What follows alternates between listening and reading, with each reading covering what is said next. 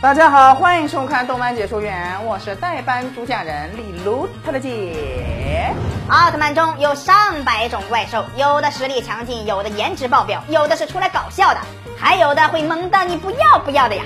今天就给大家盘点一下萌到不能再萌的可爱怪兽。一皮古蒙，它是一位和人类十分友好的怪兽，救了多多良岛唯一的幸存者松井。其形象来源于奥特 Q，之后在三十七话以及其他的一些奥特曼作品中均有登场。可是后来被雷德芒用石头砸死。二加米拉，某国宇航员加米拉在一次飞行中，飞船出现故障，被迫降到一个没有水的星球。虽然存活了下来，但是由于环境恶劣，变成了怪兽。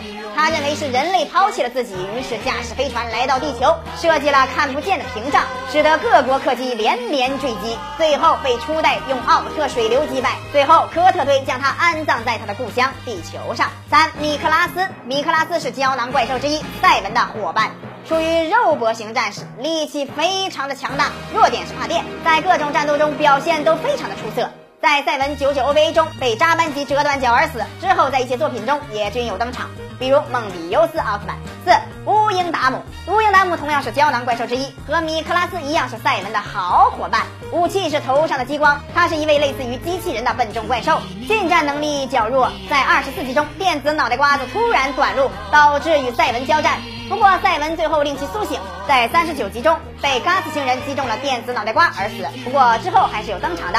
阿基拉，金色胶囊怪兽，出场较少，也是赛文的伙伴，是一只动作迅速的怪兽，擅长快速攻击。